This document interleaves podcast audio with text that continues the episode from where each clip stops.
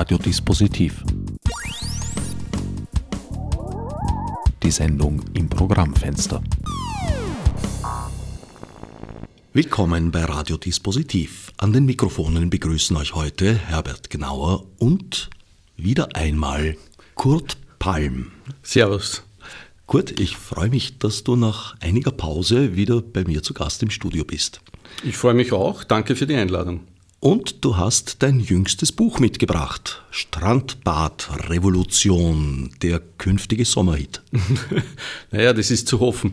Äh, das wissen wir nicht, aber ich habe vom Verlag erfahren, dass die in den äh, Strand- und sonstigen Bädern eine Aktion planen und versuchen dort das Buch äh, und das Volk zu bringen. Und ich finde das eine schöne Idee. Also statt dass einer mit den Salzgurken um dumm rennt und Salzgurken verkauft, wird es jetzt vielleicht äh, Mädels im Bikini geben, die sagen, Leute, kauft die Strandbadrevolution von Kurt Palm. Also ich hoffe, dass das Konzept aufgeht.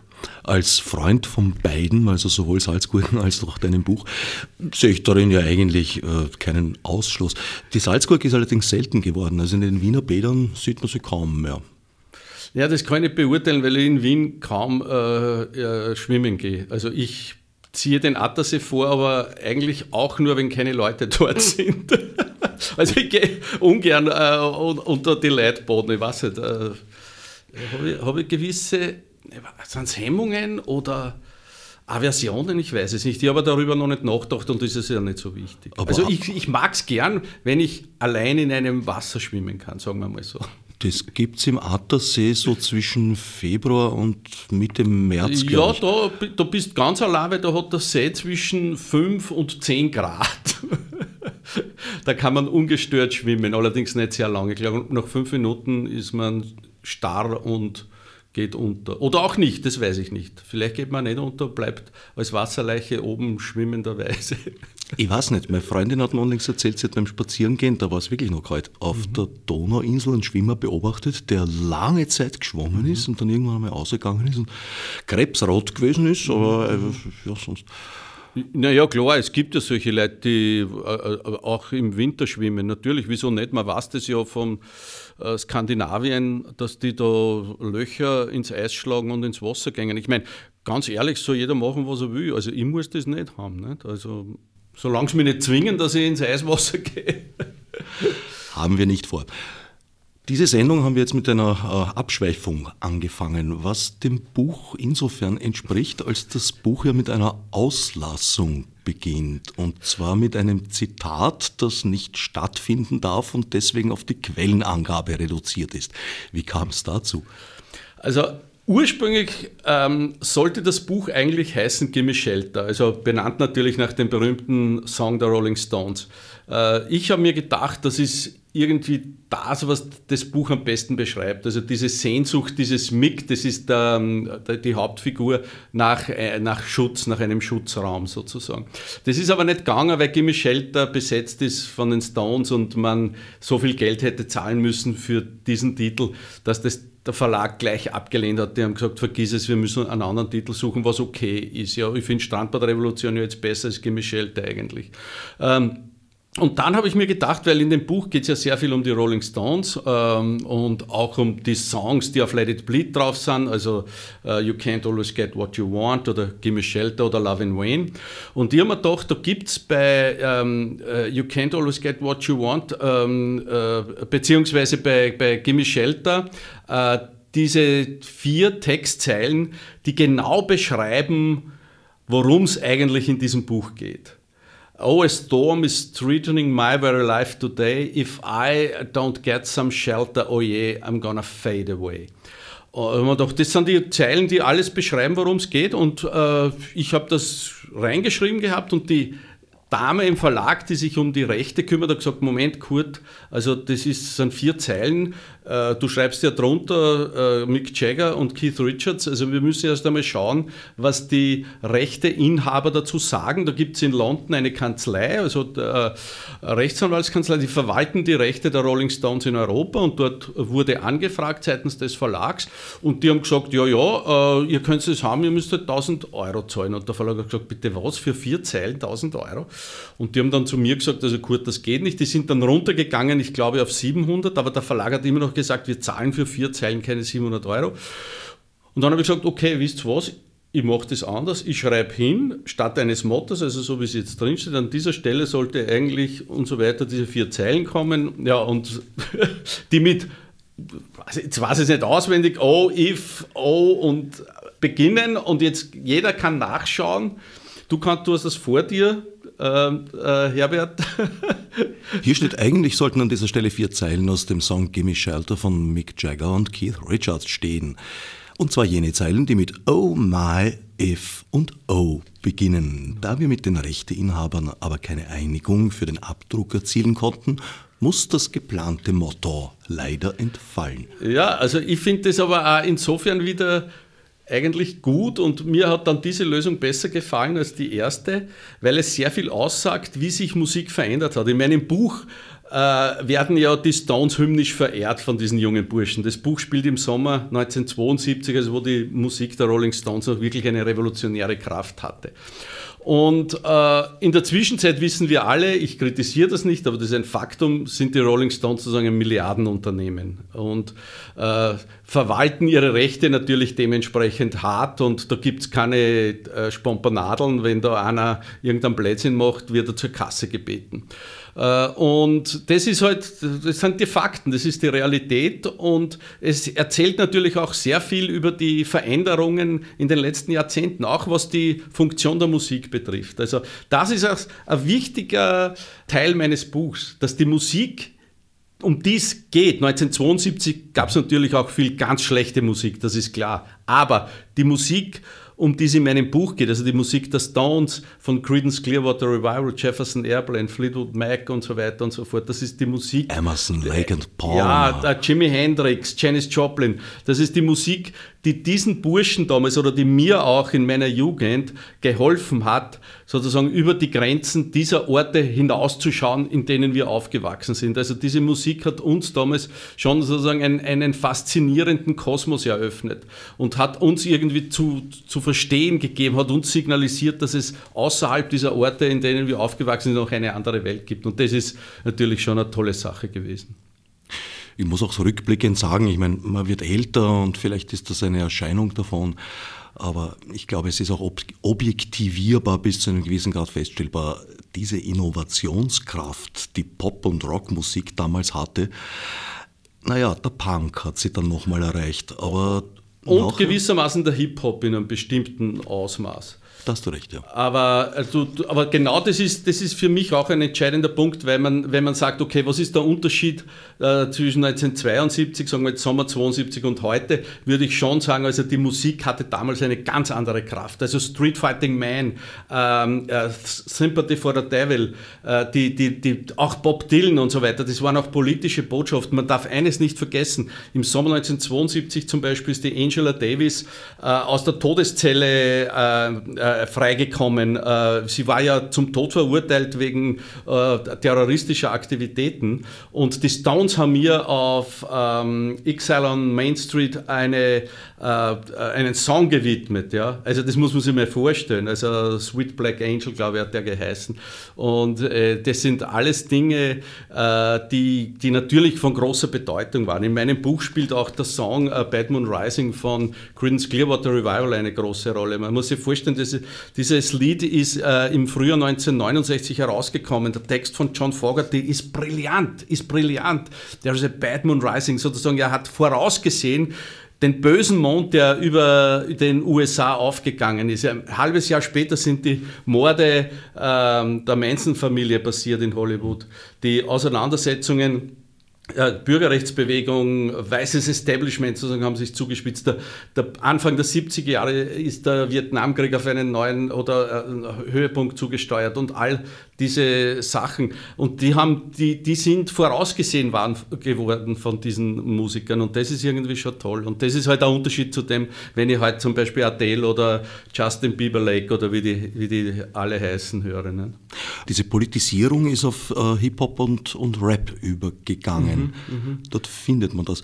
Allerdings ohne eine, eine entsprechende musikalische Kreativität, sage ich jetzt auf die Gefahr hin, dass mich jetzt einige Menschen würgen wollen. Nein, schaut, das ist jetzt, wir, wir, haben jetzt keine musiktheoretische oder musikhistorische Sendung hier und ich bin ja auch nicht der Musikexperte jetzt ähm, in, in, so gesehen. Aber ich kann sagen, was sozusagen emotional von Bedeutung ist. Und es ist so, wenn man, ich, wir, oder ich bin in einem Alter, wo halt diese äh, Songs, die man gehört hat, schon längere Zeit zurückliegen. Und es ist ganz ein interessantes Phänomen.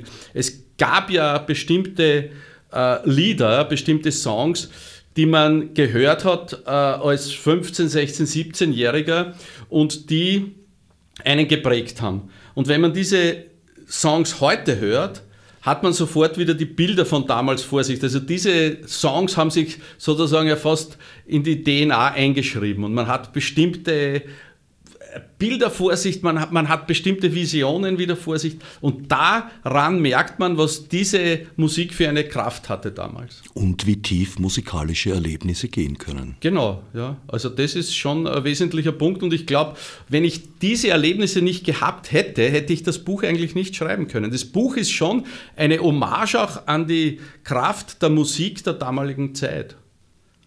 Die damalige Zeit, 1972 in der oberösterreichischen mhm. Provinz, sage ich jetzt mal mhm. ganz respektlos. Mhm. Nein, das ist nicht respektlos, das ist ein Faktum.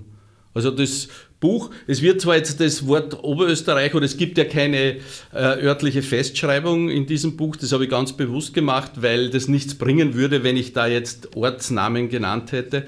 Aber es ist natürlich äh, die Provinz und ja, Leute, die jetzt äh, mit den Örtlichkeiten eh vertraut sind, wissen, dass das im Wesentlichen die Folie sozusagen, dass das Oberösterreich ist. Aber das ist nicht so entscheidend. Das ist wurscht, ob man jetzt in äh, Bayern aufgewachsen ist oder in Kärnten oder, oder in der Steiermark oder in Wien. Im Grunde, die Mechanismen haben sich ja nicht wirklich geändert. Und das war damals sozusagen ähnlich wie heute. Also insofern die Provinz stimme ich dir zu. Wie gesagt, ob es Oberösterreich ist oder, oder Steiermark oder Bayern ist nicht so entscheidend, finde ich.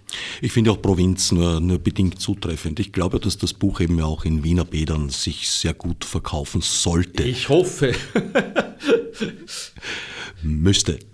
Mick und seine Freunde fühlen sich von dieser ja, Kleinstadt, Dorf, man weiß nicht recht, Umgebung recht eingeengt und mhm. beginnen von der Revolution zu träumen. Mhm. Ja, äh, der Ausgangspunkt ist der, dass eben diese Burschen, die über die Musik politisiert wurden und die sich auch als Linke verstehen und die Sartre lesen, Camus lesen, die Karl Marx lesen, die Anhänger äh, von Angela Davis sind, von Jane Fonda, dass die im äh, Strandbad die Revolution beschließen oder den Sturz des Establishments. Und äh, jeder, der die österreichische Geschichte kennt, weiß, dass jeder Versuch in Österreich, eine Revolution anzuzetteln, schiefgegangen ist. Und natürlich geht auch dieser, dieser Plan schief. Sie machen zwar einzelne Aktionen, aber letztendlich äh, endet äh, diese Geschichte dann doch in, in einer Katastrophe, muss man sagen. Und das Buch ist zwar angesiedelt im Sommer 1972 und der Duktus ist eher, ja, wie, ich weiß nicht, wie man es richtiger beschreibt. Es ist, es ist komisch, es ist witzig, es ist skurril, aber es ist in vielen Teilen auch tragisch und hat sicherlich dann auch einen eher äh, ja, pessimistischen Grundton, würde ich sagen. Trotzdem sehr zu empfehlen als Strandlektüre, als besinnliche. Na, besinnlich ist ein blödes Wort. Nachdenklich machend. Vielleicht. Nachdenklich ja. machend. Ja, ja. Na, mir ging es schon auch darum, dass ich das breche. Weißt du, es, ich finde, es ist relativ einfach, ein Buch zu schreiben über den Sommer 1972, wenn man sich jetzt unter Anführungszeichen nur darüber gewisserweise lustig macht, ja, oder wenn man das sozusagen so aus einer ironischen Distanz beschreibt und wenn man, wenn man den Figuren beim Scheitern zuschaut und so, das ist, das ist okay. Aber das ist meines Erachtens zu wenig, weil es muss ja literarisch auch irgendwas hergeben und es muss ja so sein, dass diese Geschichten gewissermaßen verdichtet werden, sonst würde es ja auch nicht Dichtung heißen, dass aber trotz dieser Verdichtung die Leserin und der Leser Möglichkeiten haben, an die Gedankengänge des Autors anzudocken. Sonst funktioniert nicht, sonst brauchst du ja ein Buch nicht lesen. Also wenn, wenn äh, das Buch den Leser und die Leserin nicht braucht, brauche ich das Buch nicht zu schreiben. Verstehst du? Dann mache ich ein hermetisches Buch, dann mache ich eine Art Erlebnisgeschichte, die ist für fünf Leute interessant, für mich und für ein paar andere, die das vielleicht miterlebt haben, aber das ist nicht Literatur. Und, in, und ich habe natürlich versucht, als Autor, logischerweise, es tut jeder Autor, jede Autorin versucht, schon ein literarisches Buch zu schreiben. Es ist ein Sitten- und Zeitbild, das du da geschaffen mhm. hast. Und mhm. es, ja, es gibt eine historische Sicht, aber eben weit mehr als das. Es ist auch aus heutiger Sicht sehr gut verständlich. Es geht ja auch um Radikalisierung von Jugendlichen. Mhm, mh. Aber im positiven Sinn. Also wenn wir halt hören, Radikalisieren von Jugendlichen, dann denkt man gleich um Gottes Willen an, an, an den islamischen Staat oder was weiß ich was. Also ich meine das jetzt positiv. Also ich glaube, dass es auch wünschenswert wäre aus meiner Sicht, dass die Jugend wieder mehr radikalisiert wird, und zwar im Hinblick darauf, dass man dieses bestehende System in Frage stellt und sich überlegt, wie kann man die Dinge ändern. Weil eines ist für mich klar, also dieses System, in dem wir leben, kann so nicht mehr weitergehen. Also es, wenn es so weitergeht, dann endet das Ganze in einer gigantischen Katastrophe. Und eigentlich möchte ich da nicht dabei sein. Äh, aber die, die es sozusagen in die Hand nehmen müssen, sind eigentlich eher die, die, die ein bisschen jünger sind als, als ich. Nicht? Also ich meine, ich will mir jetzt nicht rausreden und würde nicht sagen, okay, ich lege mich in die Sonne und ihr macht die Revolution und ich schaue zu. Aber in Wirklichkeit muss schon der Impuls eigentlich von den jüngeren Leuten kommen. Aber ist der Unterschied tatsächlich so groß, weil diese jungen Menschen in deinem Buch, ja, sie üben Gesellschaftskritik, mhm. aber sie tun das eigentlich auch auf eine recht destruktive Art und Weise. Wie meinst du jetzt der Unterschied groß zwischen... Zwischen Radikalisierung heute und damals. Es naja, werden schau. keine Menschen getötet, das nicht, aber in, der damaligen, in den damaligen Verhältnissen verglichen damit? Naja, na, schau, Sie versuchen ein Zeichen zu setzen und Sie überlegen sich, äh, äh die Bank als symbolisches Gebäude nicht in die Luft zu sprengen, sondern mit einem Slogan zu besprühen. Ja? Und, und der radikalste von ihnen, dieser Candy, der es ja noch auch umbringt, weil das alles nicht funktioniert, der schlägt dann mit einem Pflasterstein die, die, die Auslagenscheibe der Bank ein. Also das ist sozusagen die radikalste Aktion. Einer, ein anderer von ihnen beschmiert die, Kirchenwand mit der Aufschrift Ora et de Flora und schreibt de Flora mit V, weil in Latein eine Niete ist.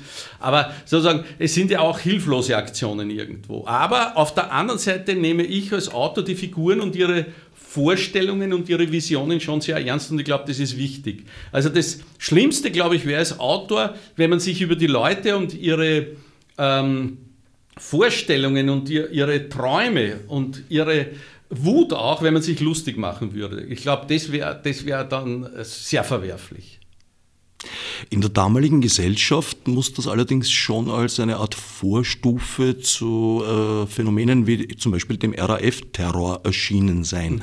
der ja zu diesem Zeitpunkt einen Höhepunkt erlebt hat. Das ist richtig. Also im Sommer 1972 äh, war die RAF eine Kraft, die äh, überall sozusagen äh, äh, sichtbar war und die eine große Rolle gespielt hat. Und äh, der gegenüber wir damals, ich war damals ja auch 17, ähm, sehr äh, einerseits kritisch natürlich gegenüberstanden, aber ein bisschen auch, auch ähm, wie soll ich sagen, ein bisschen äh, hilflos. Weil wir auf der einen Seite, ich sag's ganz ehrlich, war man fasziniert ja, von, äh, von der Ulrike Meinhof und Andreas Bader und von diesen Leuten, aber auf der anderen Seite haben wir gewusst, dass das absolut sinnlos ist, was die machen und dass das eigentlich letztendlich nur den Rechten hilft. Also das war uns damals eigentlich schon klar und insofern haben wir auch dezidiert dann damals gesagt, also das, was die RAF macht, das ist, das ist absolut abzulehnen und das bringt, das spielt eigentlich nur den Rechten in die Hände. Wurde die damals eigentlich die RAF so stark als Bedrohung empfunden? Naja, schau, schon, schon. Also nicht als Bedrohung jetzt für, für uns, aber politisch waren wir ja äh, sehr dogmatisch, muss ich sagen. Also wir waren ja keine liberalen Linken, wir waren ja eher dogmatische Linke und die Burschen sind ja auch eher ein bisschen dogmatische Linke. Ja? Also, und da, wir haben ja auch versucht, ich muss dazu sagen, das Ganze wird ja, wie soll ich jetzt sagen, dass, dass, das, dass man das richtig versteht, man macht sich nicht lustig darüber, aber es ist ein bisschen, es ist witzig, wenn man 17-Jährige dabei beobachten kann in meinem Buch, wenn sie über Camus, Sartre oder Karl Marx reden, ja, oder Kafka. Ja. Also wir haben das gelesen, auch natürlich haben wir es gelesen, aber wir haben nichts verstanden oder, oder wenig verstanden. Wir haben es vielleicht, ähm, wir haben es vielleicht sozusagen ein bisschen unbewusst verstanden, was da los ist oder worum es geht. Ja. Und in, insofern haben wir dann schon auch uns immer wieder dogmatisch an bestimmte Grundsätze gehalten. Und da war klar, die RAF ist abzulehnen. Ja. Also für uns war es keine Bedrohung, aber natürlich, schau, die Ermordung vom, vom Hans-Martin Schleier war eine Aktion, wo, das sage ich ganz offen, subjektiv hat man das Gefühl gehabt, ja, diese Sau verdient es, dass sie ermordet wird. Ich, ich weiß nicht, ob man das jetzt so sagen darf, ohne dass man gestraft wird. Aber werden wir sehen. Politisch war es natürlich abzulehnen, das ist ganz klar. Es war auch aus humanistischer Sicht natürlich abzulehnen. Ich sage ja, ich sage, ja, wir waren 17 Jahre, wenn, wenn da bestimmte Dinge passiert sind, hat man sozusagen, ich, ich relativiere das ja auch. Ja? Also darum, ich sage es ja jetzt aus der Distanz und also die, auf der einen Seite diese, diese, diese, dieses, diese, dieses Verständnis für die Aktion, auf der anderen Seite klare politische Ablehnung. Ja.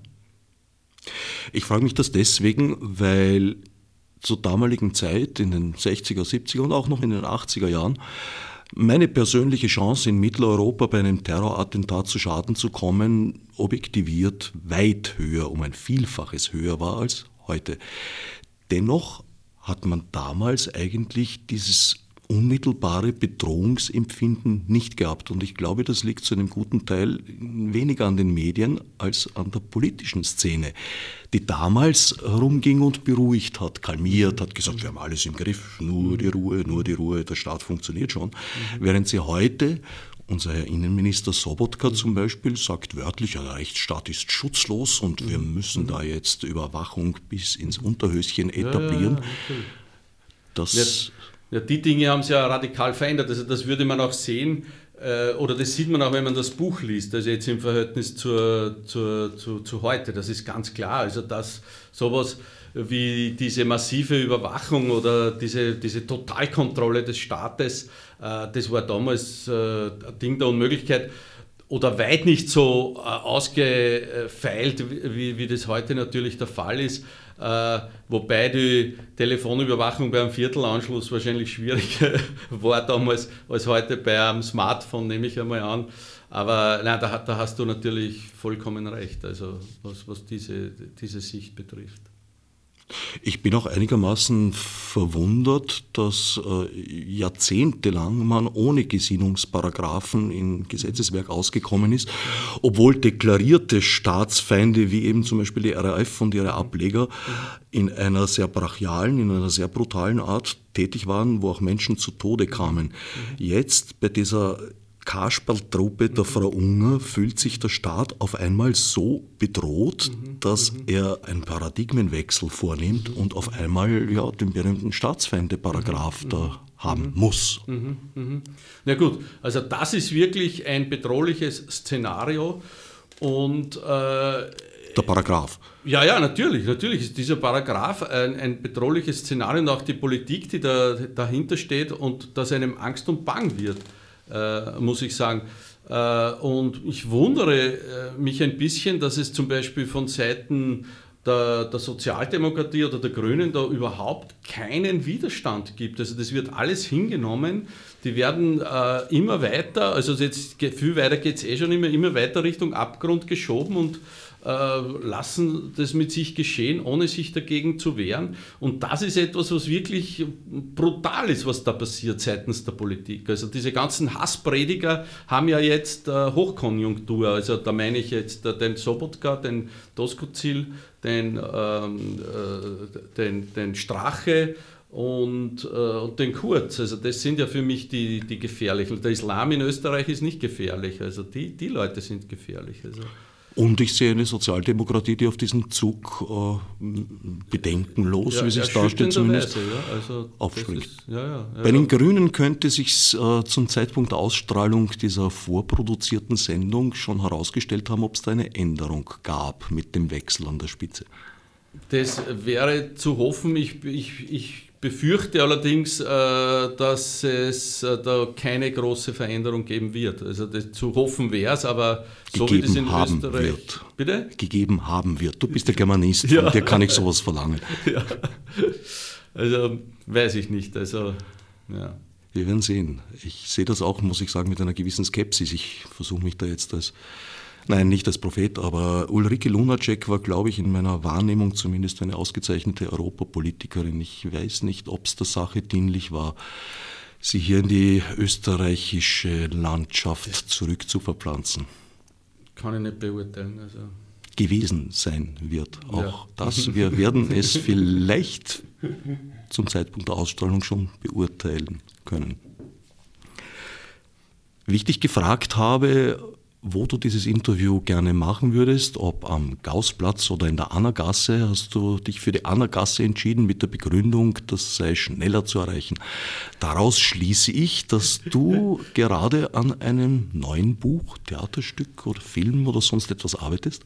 Naja, leichter zu erreichen ist es tatsächlich. Ich wohne im siebten und mit dem Fahrrad bin ich da schneller als wie im, äh, am Gaußplatz. Äh, nein, ich schreibe an einem neuen Buch. Äh, mit dem Arbeitstitel Die Liebe in Zeiten von Ebola. Äh, das ist so etwas wie die Fortsetzung von Bad Fucking, aber nur so etwas ähnliches. Ja? Aber es ist auch eine Mischung aus Horror, Krimi, Trash, hoher Literatur, Liebesgeschichte, Vampirroman, also es ist vieles drin und es macht große Freude, das zu schreiben, weil man da wirklich die Sau außerlassen kann. Und ab und zu möchte man das als Autor sehr gerne tun. Ja. Also bei, bei Strandbadrevolution konnte ich das nicht, da musste ich sehr diszipliniert sein und schauen immer, dass das alles schön literarisch ist, aber jetzt kann ich wieder mal richtig die Sau außerlassen und das taugt mir irgendwie. Ich bin gespannt. Allerdings muss ich zugeben, dass ich es ein bisschen bedauerlich finde, dass du in den letzten Jahren dieses Genre des unterhaltsamen Sachbuchs vernachlässigt hast. Oh je, das ist, äh, weißt du, was das Hauptproblem dabei ist? Äh, ich sage es ganz offen, ähm, äh, das sind ökonomische Gründe. Ähm, von einem, unter, wie hast das du genannt? Von, wie hast das du genannt? Von einem unterhaltsames Sachbuch. Sachbuch verkauft man halt nur einen Bruchteil von dem, was man sonst verkauft, wenn es sozusagen Literatur ist oder wenn es ein Roman ist. Ne? Also in meinem so? Fall. In meinem Fall, ja. Ich also, dachte immer, Sachbücher verkaufen naja, sich Naja, wenn es jetzt darum geht, dass ich einschreibe, wie sie, wie sie 100% 10 Kilo pro Tag abnehmen, verkaufe ich 50.000 Bücher natürlich. Aber wenn ich jetzt ein Sach, so wie, wie die Hitzeschlacht von Lausanne, ein meines Erachtens wirklich tolles Buch über die, äh, das ähm, WM-Spiel zwischen Österreich und der Schweiz, äh, die, das wenn man so ein Buch schreibt, ja, das kaufen halt nur, ich, ich habe jetzt keine Ahnung, 2.000, 3.000 Leute oder so, ja. Äh, und äh, Bad Fucking haben 60.000 gekauft. Nicht? Also insofern ist das schon ein, auch ein ökonomisches Argument. Also ich schreibe jetzt meine Bücher nicht unter dem Gesichtspunkt, dass ich sozusagen möglichst viel verdiene, weil das wäre ein bisschen das, das, würde, das wäre der Holzweg, würde ich sagen, weil man kann kein Buch schreiben und davon ausgehen, dass man so und so viel verkauft, weil das spielt immer der Zufall eine riesengroße Rolle. Also wäre Bad Fucking zwei Jahre früher erschienen oder zwei Jahre später, äh, hätte ich vielleicht nur 10.000 verkauft. Weiß ich nicht, kann ich nicht sagen. Aber man versucht natürlich auch dann zu schauen, wenn man zwei Jahre ein Buch sch äh, schreibt, dass sich das ähm, äh, ökonomisch halbwegs ausgeht. Ne? Und ich würde gern wieder sowas machen, aber da, da müssen auch die äh, Themen stimmen und da muss auch das Umfeld irgendwie stimmen. Weil du jetzt Bad Fucking erwähnt hast, fällt mir ein, dass ja natürlich bei Sachbüchern auch Verfilmungen eher selten sind. Äh, das ist richtig, äh, wobei äh, ich mir denke, dass man ein Buch wie von Aal bis Zahl, mein James Joyce Alphabet, wunderbar verfilmen könnte als experimentellen ähm, ja, Dokumentarfilm oder dokumentarischen Experimentalfilm. Sowas hast du ja tatsächlich mehrfach gemacht. Mit dem Wadenmesser ja. und auch mit dem Adalbert Stift. Ah, das stimmt, ja, ja, ja, ja. Ich habe sogar äh, sozusagen da, wie, wie nennt man das, Spin-off, also aus meinen Büchern sozusagen Teile herausgenommen und daraus dann Filme gemacht. Das stimmt, ja, ja. Also es wäre eine Idee, ich werde darüber nachdenken. Danke für den Tipp. Lieber Herr. Da hätte ich gleich noch einen Tipp oder fast eigentlich fast noch mehr einen Wunsch. Deine Karriere als Autor hat mit einem bemerkenswerten Buch begonnen, aus meiner Sicht. Brecht und Österreich. Oh, ja, ja, ja. Boykott zur Anerkennung. Ja. Damit warst du einer der ersten, wenn nicht überhaupt der erste, der dieses Thema der mhm. McCarthy-Ära in Österreich aufgearbeitet hat. Mhm, mhm. Darüber würde ich mir sehr einen Dokumentarfilm von dir wünschen. Ja, äh, ob, ob, ich das noch schaffe, weiß ich nicht, äh, weil äh, mir klar ist, dass es unglaublich viel Arbeit ist. Ähm, und ich nicht weiß, wie viel Material es tatsächlich in Archiven gibt. Also die so viel hergeben, dass man daraus einen Film machen könnte. Also für ein Buch hat es gereicht. Meine Dissertation hatte einen Umfang von 500 Seiten und äh, das war nicht alles, was ich schreiben hätte können. Also das Material, was jetzt diese schriftliche ähm, Dokumentation betrifft, ist umfangreich, also da das steht außer Frage. Aber ob genug Material für einen Dokumentarfilm da wäre, weiß ich nicht, das kann ich nicht beurteilen. Außerdem haben wir da wieder das urheberrechtliche Problem, ob man es sich leisten kann, dieses Dokumentarmaterial, Filmmaterial anzukaufen. Das ist richtig. Ähm, man vergisst oft heutzutage, dass ja eigentlich viel äh, äh, von dem Zeug, was wir verwenden würden oder was wir gerne verwenden würden, gar nicht verwenden können, weil es urheberrechtlich geschützt ist. Nicht? Also das ist, ich meine, ich bin der Meinung, dass man das Urheberrecht natürlich entsprechend berücksichtigen muss, das ist klar. Aber für bestimmte Vorhaben, jetzt sei es Dokumentarfilme oder sei es auch äh, Bücher, ist es natürlich ein Problem, nicht? weil man immer schauen muss, kann man das, siehe Stones Zitat nicht? in einem Buch äh, Strandbadrevolution, kann man das verwenden oder kann man es nicht verwenden? Nicht? Oder wenn man es verwendet, wie viel kostet es? Ich sehe darin eine ganz massive Gefahr, dass wir uns, pardon, dass wir uns eine der wichtigsten Entwicklungsquellen menschlichen Fortschritts und kultureller wissenschaftlicher Entwicklung abgraben, indem wir Quellen, naja, als Quellen sind sie schon zugänglich, mhm. aber sie können nur sehr bedingt weiterverwendet mhm. werden.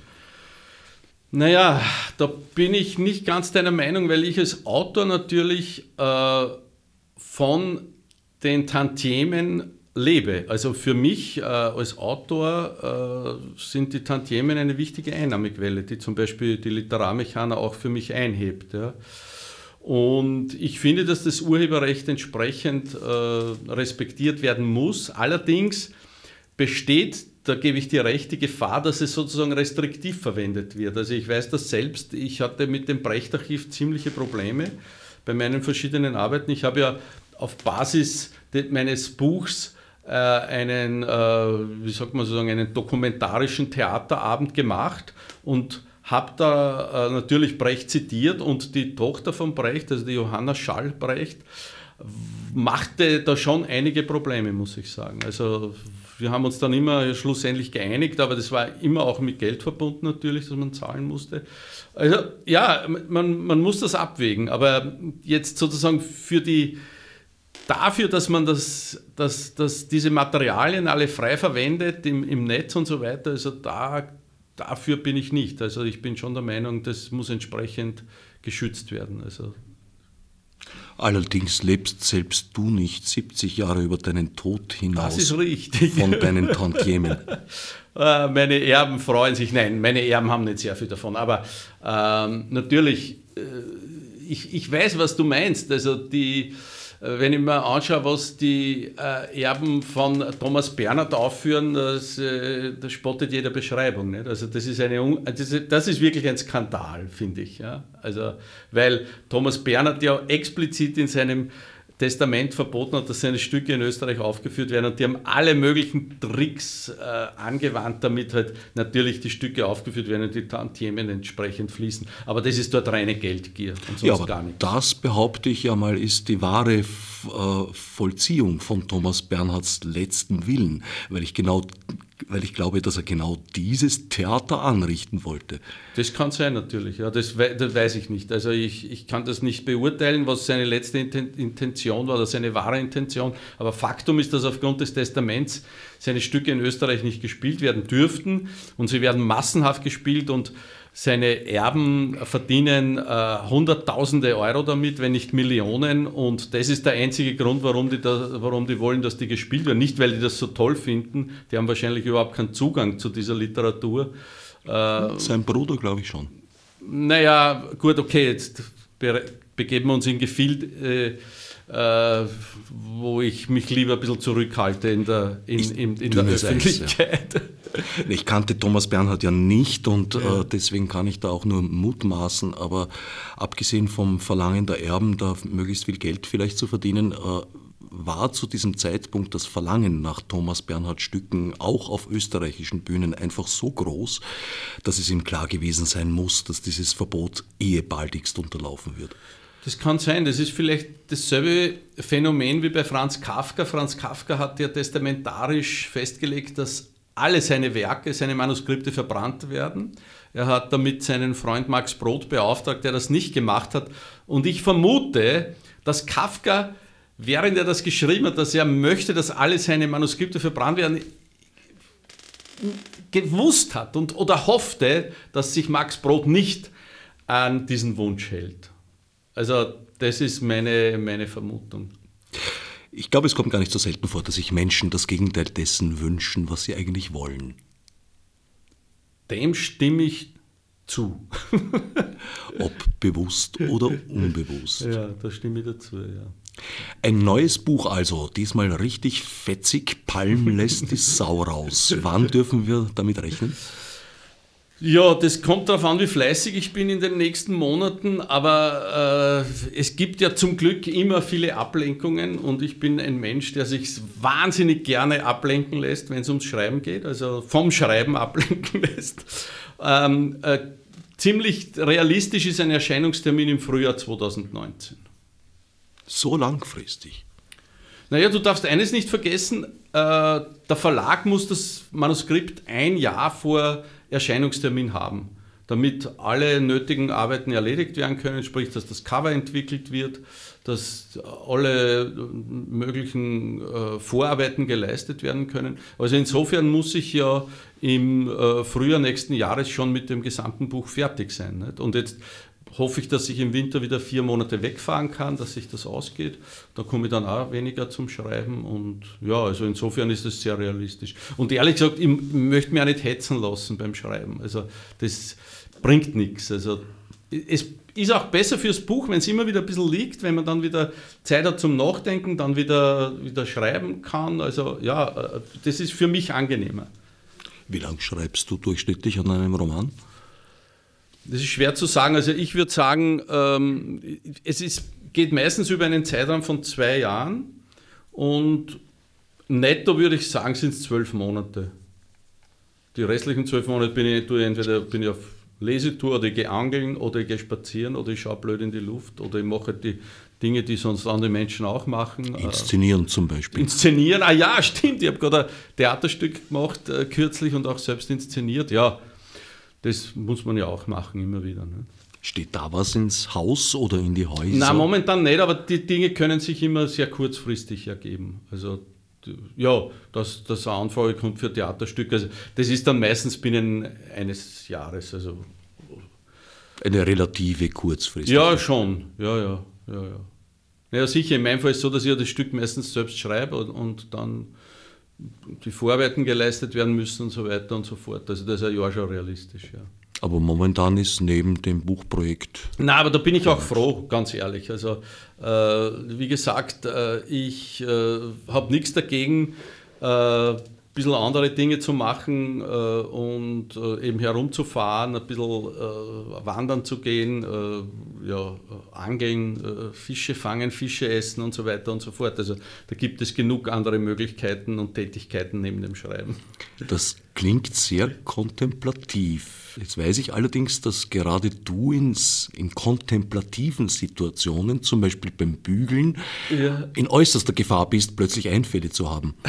ja, ja, genau. Und äh, das klingt nicht, ja, es klingt vielleicht kontemplativ, aber es ist es nicht. Zum Beispiel beim Angeln bin ich ein richtiger Hysteriker. Ich bin ja kein Sitzangler. Es gibt diese Sitzangler, die sitzen auf einer Bierkiste und fangen Karpfen und sitzen so lange auf der Bierkiste, bis die Bierkiste leer ist und schauen am Ende ihres Lebens genauso aus wie die Karpfen, die sie fangen, genauso fett und genauso blöd. Also das bin ich nicht. Außerdem sind der, ist der Großteil der Angler ziemlich reaktionär. Zu dieser Gruppe möchte ich mich nicht zählen.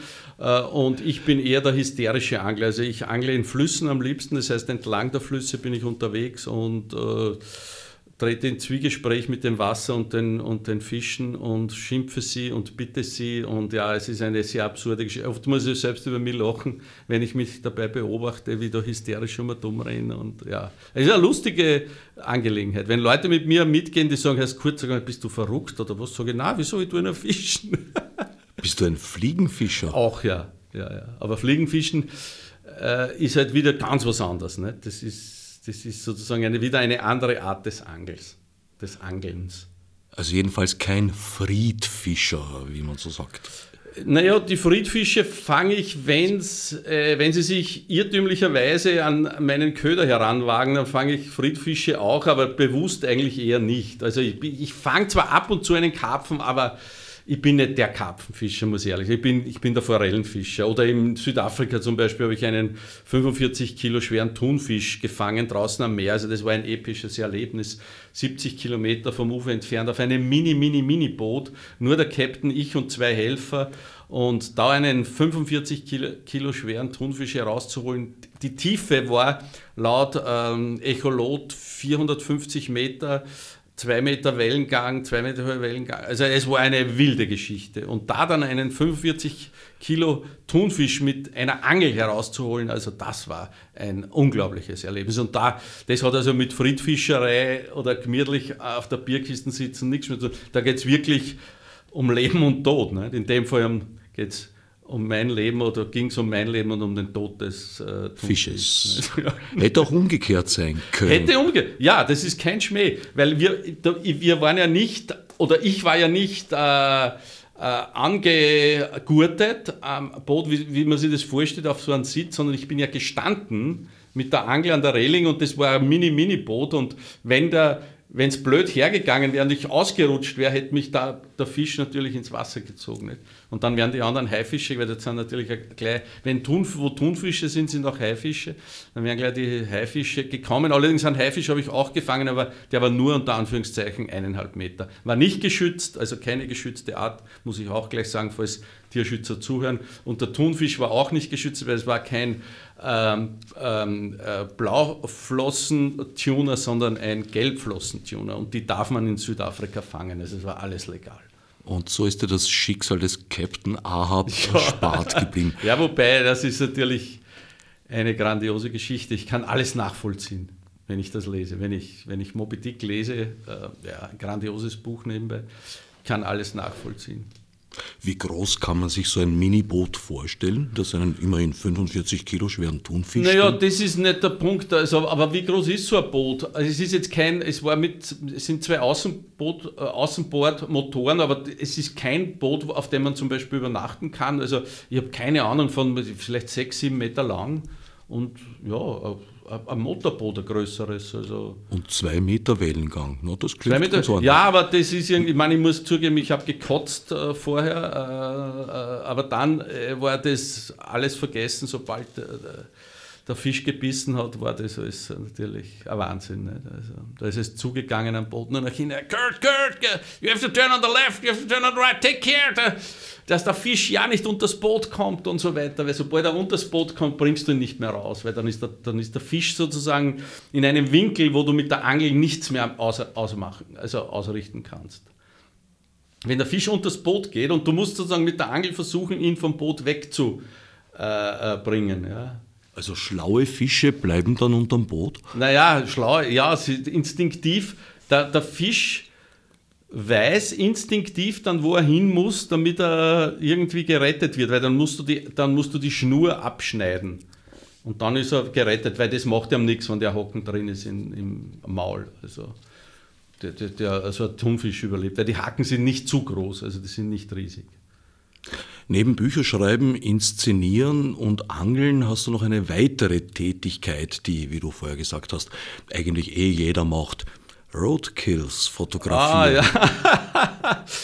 ja, ich muss sagen, da hat sich eine schöne Sammlung äh, äh, mittlerweile ergeben, ähm, äh, weil ich äh, diese Tiere sehe. Ich weiß nicht, warum die anderen Leute das nicht sehen. Also ich bin unterwegs irgendwo am Land oder egal, oder ich bin auf Reisen und ich sehe tote Tiere und die fotografiere ich. Nicht? Also, aber ich suche sie nicht. Und ich überfahre auch keine Tiere. Also ich muss dazu sagen, ich habe kein einziges Mal in meinem Leben ein Tier überfahren, um es fotografieren zu können. Ich habe wirklich eine, mittlerweile eine sehr schöne Sammlung, auch sehr große Fotos ausgearbeitet, wunderbar in einem Labor da im siebten und äh, habe auch schon einige Ausstellungen gemacht. Äh, und äh, auf meiner Homepage gibt es eine ganze Serie davon, also von, von Bat-Eared Foxes über äh, Pferde in Südafrika, also tote Pferde, die von einem LKW überfahren worden sind, Schlangen, ähm, äh, Possums, äh, die, diese verschiedenste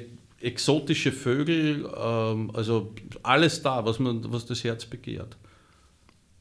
Schon mal daran gedacht, einen Kalender mit den Bildern rauszugeben? Ganz ehrlich, ja, aber ich habe niemanden gefunden, der das irgendwie produzieren würde.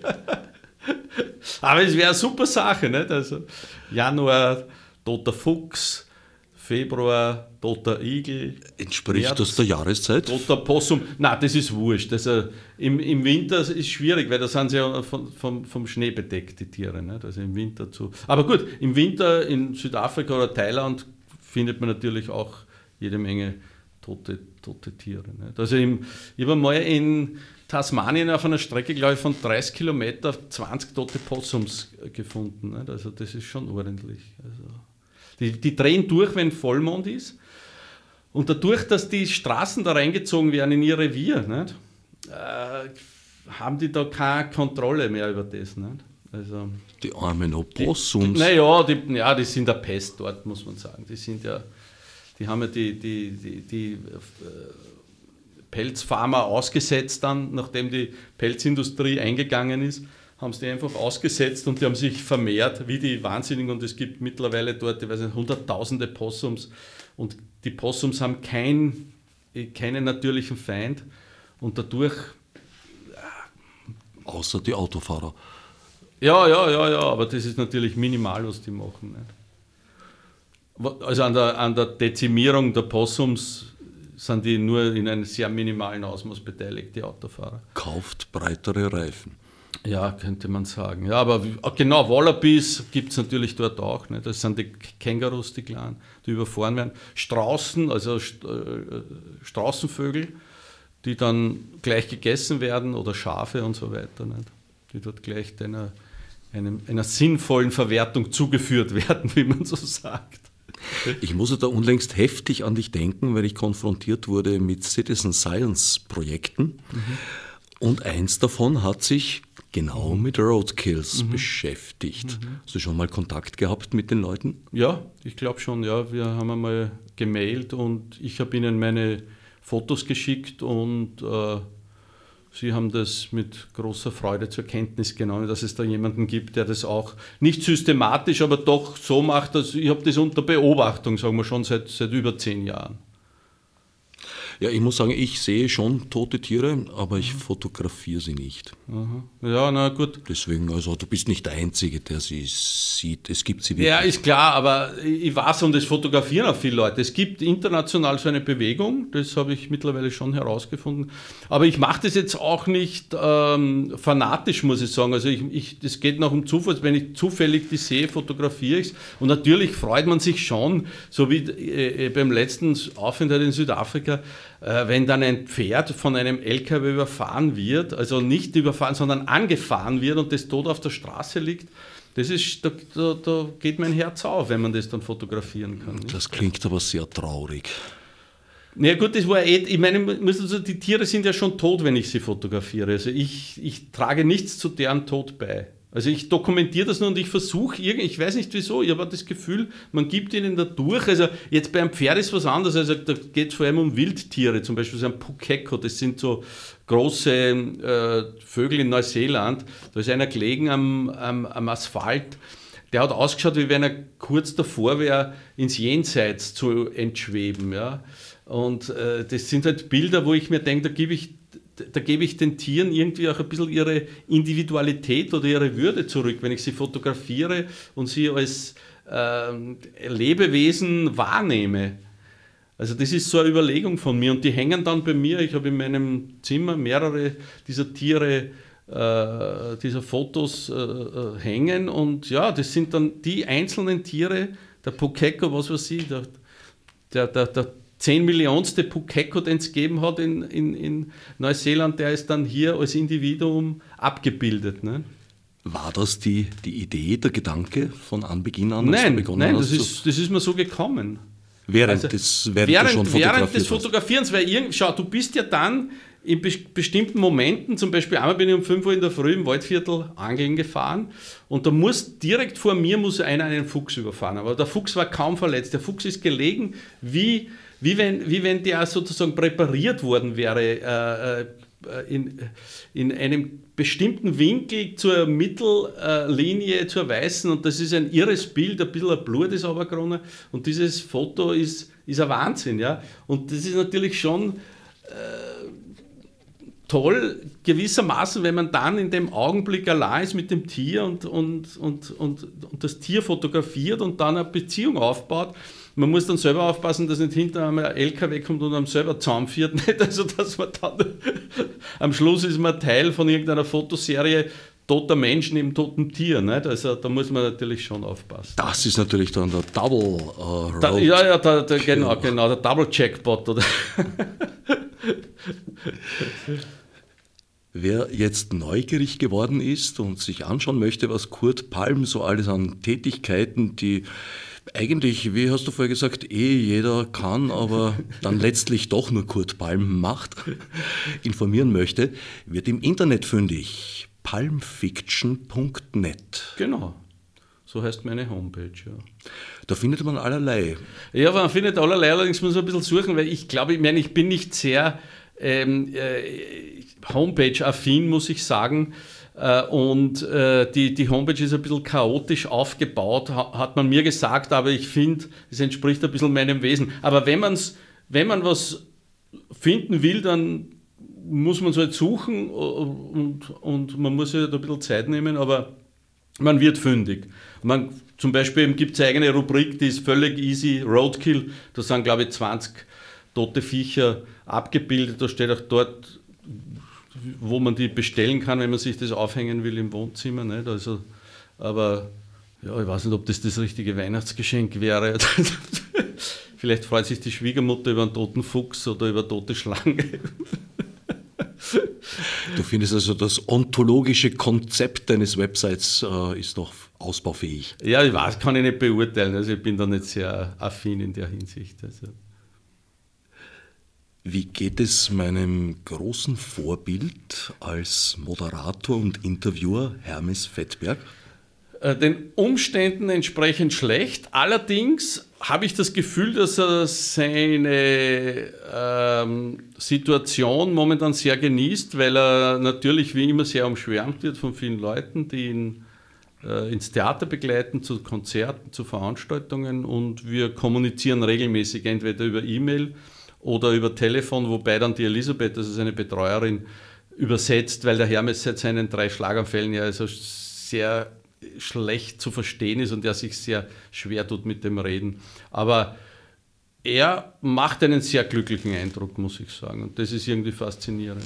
Ein Mensch, der laut ärztlicher Auskunft schon dreimal tot sein müsste, ähm, ist ja, sehr vital und äh, sehr viel unterwegs und ja, ein Vorbild eigentlich für viele Leute, die schon immer den Hut drauf haben, wenn sie eine Grip haben. Nicht? Eigentlich ironisch für einen Menschen, bei dem das Scheitern einen so mhm. zentralen äh, mhm. Stellenwert in seinem Lebenskonzept mhm. nämlich einnimmt. Ja, ja, ja, ja. Aber der Hermes sagt immer, ich will nicht sterben, ich will nicht sterben. Obwohl er sich schon natürlich ein Grab, glaube ich, reserviert hat auf dem Zentralfriedhof, aber Ehrengrab, aber ich weiß nicht, ob man sich das selber reservieren kann. Aber ähm, ja, trotzdem, er will nicht, ich verstehe es, ich verstehe. Ich will auch nicht sterben. Wer will das schon? Na, manchmal. Ja. Wenn ich so die Nachrichten lese, überkommt mich da hin und wieder schon. Äh, sagen wir mal keine Todessehnsucht, aber eine Sehnsucht auszusteigen und mich zurückzuziehen und von dem allen das verstehe, mitzubekommen. Das verstehe ich, ja, ja. Mhm. Dachte ich mir. Mhm. Damit sind wir am Ende dieser Sendung angelangt. Ich danke Kurt Palm für den Besuch ins Studio. Ich danke dir für die Einladung. Und husch husch zurück in den siebten Bezirk weiterschreiben. Mhm. Vielleicht geht mhm. sich's ja noch aus bis zum Weihnachtsgeschäft 2018. Ja, ja, schauen wir mal. Also ich werde mich bemühen. Ich werde mich bemühen, aber ansonsten rechne ich eher mit dem Frühjahr 2019, mit dem neuen Buch Die Liebe in Zeiten von Ebola. Fürs Zuhören dankt Herbert Gnauer. Odsnev Marburg mit Murnesi. Fichte subsidiar